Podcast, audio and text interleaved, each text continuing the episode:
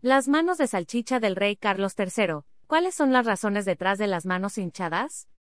Bloque que muestra la firma del editor. Desde su nombramiento como monarca tras la muerte de Isabel II, el rey Carlos III ha llamado la atención por tener las manos hinchadas en los eventos públicos, y así han surgido comentarios y dudas entre los usuarios de las redes sociales que las han descrito como manos de salchicha. La inflamación de las manos del ahora rey no es nueva y su causa no está clara, pues él nunca ha especificado la condición médica que la provoca. Pero ha bromeado sobre el tema, dejando ver que podría no ser algo serio.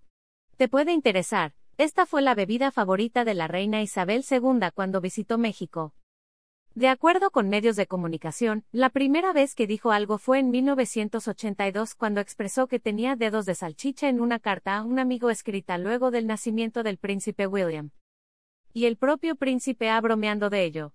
Durante la fiesta por los 70 años del rey Carlos en 2018, el príncipe William dijo que esperaba que los dedos de salchicha de su padre evitaran que siguiera escribiendo tantas cartas, y así pudiera ver más tiempo a sus nietos. Edema, la condición médica de las manos hinchadas, la inflamación de las manos o pies se llama edema, y es una hinchazón causada por el exceso de líquido atrapado en los tejidos del cuerpo, señala la clínica Mayo. El edema puede afectar cualquier parte del cuerpo, pero sobre todo ocurre en manos, brazos, pies, tobillos y piernas. Y afecta principalmente a personas mayores de 65 años. ¿Te puede interesar? ¿De qué murió la reina Isabel II? Causas de las manos hinchadas De acuerdo con la clínica Mayo, los casos leves de edema se pueden deber a estar sentado o permanecer en una posición durante mucho tiempo, comer mucha comida salada, ser un efecto secundario de algunos medicamentos para la presión alta y medicamentos esteroides.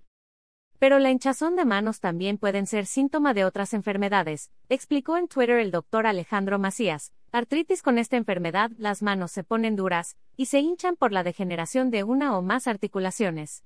Con la medicación el dolor puede disminuir, pero en algunos casos la hinchazón permanece, dice la enciclopedia Medline Plus. Enfermedad cardíaca. Si hay insuficiencia cardíaca una de las cavidades inferiores del corazón, o ambas pierden la capacidad de bombear sangre con eficacia.